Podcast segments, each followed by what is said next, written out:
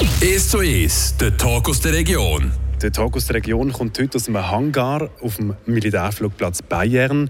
Neben mir steht der Seisler Peter Ecker. Herr Ecker, dir hat einen ganz besonderen Bezug zu dem Hangar und zu dem Flugzeug, das neben uns steht. Könnt ihr erklären, wie ihr verbunden seid miteinander? Ja, ich bin natürlich als Militärpilot die grösste Zeit von meiner Karriere dann in Bayern stationiert gewesen. Und bin dann nach meiner Pensionierung äh, zurückgekommen auf Bayern zu dem Verein Espace Passion, den ich heute präsidiere. Und das hat mich vor allem daher gezogen, weil ich hier einen Haufen alte Kollegen habe getroffen und vor allem auch, weil die Leute, die hier arbeiten, der Mirage, dass die Mirage überhaupt flugtauglich ist, investieren einen Haufen ihrer Freizeit und einen Haufen von ihren Emotionen und von ihrer Liebe zu der Maschine. Jetzt sind wir erst drei, dass wir kurz erklären, das ist ein Kampfflugzeug, das immer noch im Einsatz ist, aber nicht mehr lang. Der letzte Flug ist ja am 25. Mai. Der hat eine grosse Liebe dafür und eine Leidenschaft. Der hat ja gesagt, das äh, Flugzeug ist ein mythisches Flugzeug. Warum ist das eigentlich so speziell? Ja, das Flugzeug ist speziell, wie man sich muss vorstellen muss, dass es in den 50er Jahren entwickelt worden ist und dann zumal ein Top-Flugzeug war, das Mach 2 geflogen ist. Und die Qualität ist eigentlich bis heute noch erhalten. Also heute noch als Flugzeug selber ein Top-Flugzeug. Und es kann doppelte Schallgeschwindigkeit fliegen, sogar ein bisschen mehr als das. Ähm, das macht man aber in der Schweiz eigentlich nicht mehr so schnell fliegen, oder? Man könnte in der Schweiz schon so schnell fliegen, aber das ist ein zivil immatrikuliertes Flugzeug und wir tun unter der Regie vom Bundesamt für Zivilluftfahrt operieren. Und das sind Auflagen, die sie uns auferlegt haben, dass wir nicht dürfen Überschau fliegen Also wir können Unterschau, das heisst bis äh, 1100 Stundenkilometer, also Mach 0,99 pro Tag und bei sich Flugbedingungen können wir operieren. Jetzt müssen wir aber schnell ein bisschen ausholen und auf eure Geschichte mit der Fliegerei ein bisschen eingehen. Also ihr seid in St. Urschen aufgewachsen und wie seid ihr denn eigentlich schließlich zu der Fliegerei und zum Jet gekommen? Also mein Vater war selber auch Segelflüger, hat in Belschas den Sport betrieben und ich bin eigentlich ab dem 10. Äh, Altersjahr bin ich die meisten Wochenende in Belfast gsi, habe den Flüger zugeguckt am Anfang.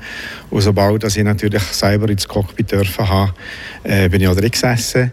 Und daraus ist eigentlich der Wunsch entstanden, dass ich Militärpilot werden Also infiziert vom Vater, würde ich sagen. Und dann hat es aber noch einige Schritte dazwischen gegeben. Oder? Also könnt ihr ein bisschen die Karriereschritte von euch in der Fliegerei darlegen? Ja, äh, die ganze Ausbildung hat angefangen in der Rekrutenschule, wo man im Tessin selektioniert wird. Das ist dann zumal noch auf dem P3, gewesen, also das Kauberflugzeug. Und wenn man dort die Selektion bestanden hat, wird man ausgebildet als Militärpilot. Dann zumal war das gewesen, zuerst auf dem P3, dann auf dem Vampire Trainer, der Doppelsitzer Vampire, dann auf dem Vampire Einsitzer und schlussendlich auf dem Venom. Und das ist das Flugzeug, das ich präventiert bin im 75. Nach der Brevetierung hat man die Option gegeben, dass man ins Überwachungsgeschwader eintreten kann. Das habe ich auch gemacht. Und dort wird man auch ausgebildet. Eben auf dem Hunter sind wir ausgebildet worden. Und wir sind vor allem ausgebildet worden als Fluglehrer. Und das war eigentlich eine Tätigkeit von der meisten Zeit von meiner Karriere. So angefangen vom P3 über Vampire, Hunter und dann später Tiger und dann zum Abschluss noch der F-18. Also ihr habt eigentlich sehr, sehr viel gesehen von den Modellen, die in der Schweizer Luftwaffe gegeben hat oder immer noch gibt. Was ist eigentlich euer absoluter Favorit? Es sind verschiedene Phasen natürlich. In der Zeit, als ich Tiger geflogen bin, ist das natürlich das Attraktivste gewesen. Das ist auch der Flüger, wo ich am meisten Flugstunden damit geflogen bin. 2000 Flugstunden im Tiger, das ist eine ansehnliche Zahl. Ich muss mal kurz sagen, der Tiger ist ja das Flugzeug, das Patrice Suisse hat, oder für all die, die jetzt das nicht genau wissen. Richtig, ja. Der Tiger ist sicher in den 70er Jahren ein Flugzeug das noch auf dem Top war. Natürlich jetzt so über die Jahre technisch nicht mehr so aktuell. Das heisst, die Ausrüstung ist einfach äh, gewisse Limiten unter geworfen. Dann später, äh, ist wie überall, wenn man Technik mal ein bisschen an der Technik geschmeckt hat, wollte man ging mehr Leistung und ging etwas Moderneres haben. Und darum ist natürlich der F-18 jetzt für mich aus äh, als Militärpilot der krönende Abschluss gewesen, dass ich den Flüger überhaupt nachher dürfen fliegen. Ich bin dann zumal schon über 40 gewesen und ich durfte die flügerische Ausbildung leiten, also als Cheffluglehrer. Ich war für das in Amerika ein Jahr und dann bin ich vom 97 bis Ende 99 bin ich verantwortlich für die Ausbildung der Staffeln auf das neue Flugzeug. Jetzt von den USA, wenn man einen Film anschaut, kennt man ja Top Gun und die hat mir im Vorgespräch mal gesagt, das war ein bisschen Top Gun in den USA. Äh, warum? Was war dort ein anders? Gewesen? Also ich durfte als Tigerfluglehrer im 1983 eine spezielle Fluglehrerausbildung in den USA machen. Und zwar ist es darum gegangen, eine Ausbildung als Waffenspezialist und als Taktikspezialist für den Tiger. Und das ist so ein bisschen Top Gun ähnlich. Wenn man heute Top Gun anguckt, ist das so ein bisschen vergleichbar gewesen.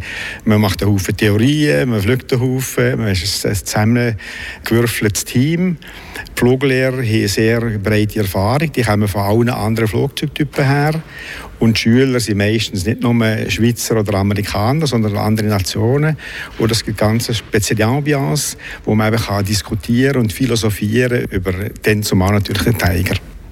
Und wie seid ihr so als, als Schweizer aufgenommen worden? Ist man da irgendwie, wird man da ein bisschen belächelt, dass es ein kleines Land ist? Oder wird man gleich aufgenommen wie die anderen? Oder was ist so der Groove in dieser Gruppe? Man geht immer relativ vorsichtig aufeinander zu, oder? Und wenn man zusammen fliegt, sieht man sofort, wie die andere Person reagiert, wie der fliegt und so. Und dort haben wir natürlich dann zumal auf dem Tiger schon gewisse Erfahrung gehabt. Und dann haben die Leute relativ schnell gesagt, aha, Mama, die wissen, von was sie reden. Und durch das ist man auch akzeptiert und kann dort voll mitmachen. Ich glaube, einige kennen den Film Top Gun. Für die, die es eben nicht kennen, das ist so ein Film über Jetpiloten in den USA, wo ein bisschen Show ist. Es ist auch ein bisschen äh, das gute Leben, irgendwie das ganze Drum und Dran, äh, die Action. Aber könnt ihr vielleicht an einem Beispiel zeigen, was denn in der Realität anders ist als im Film?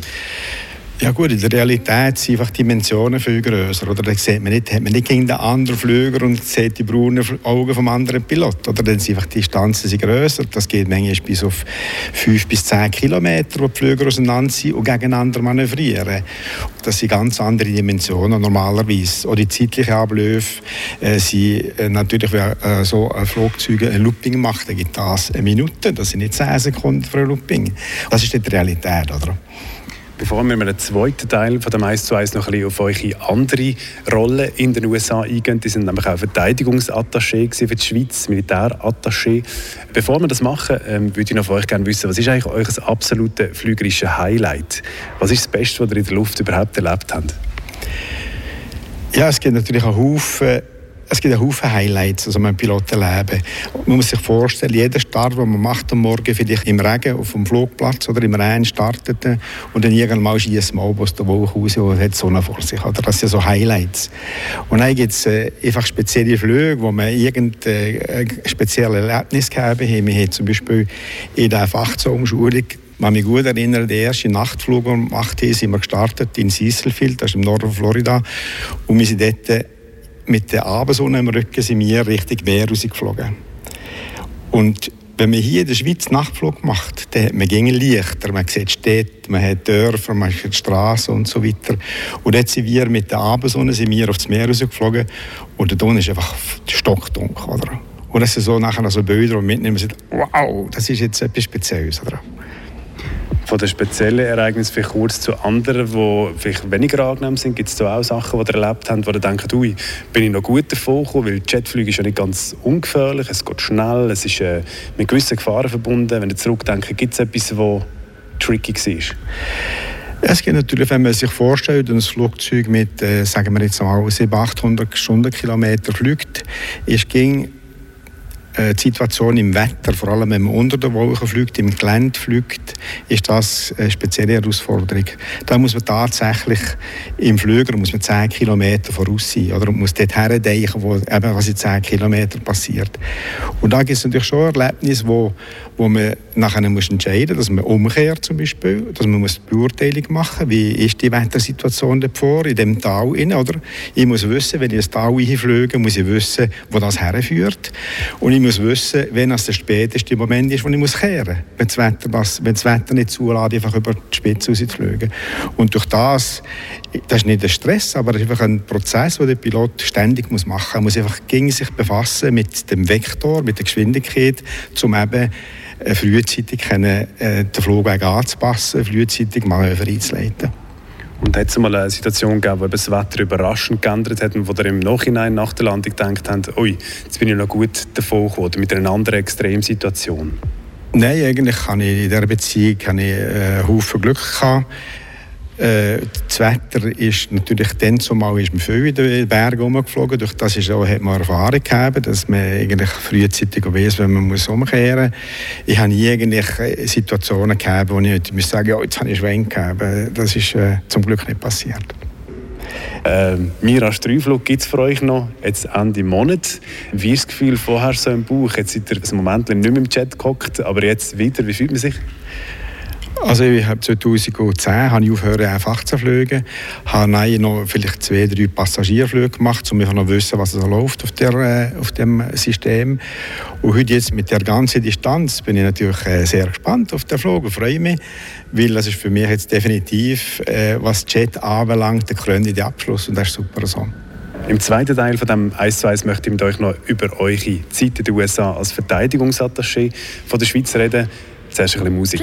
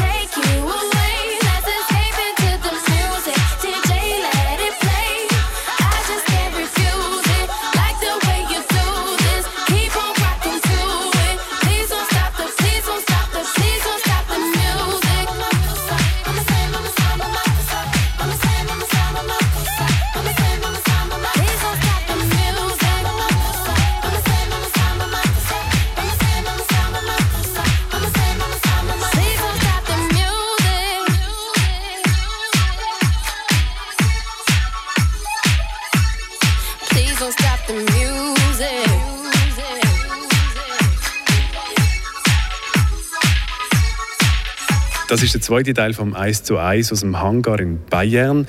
Neben mir ist der Peter Ecker, der in St. Urschen aufgewachsen ist und dann über mehrere Jahrzehnte Jetpilot war.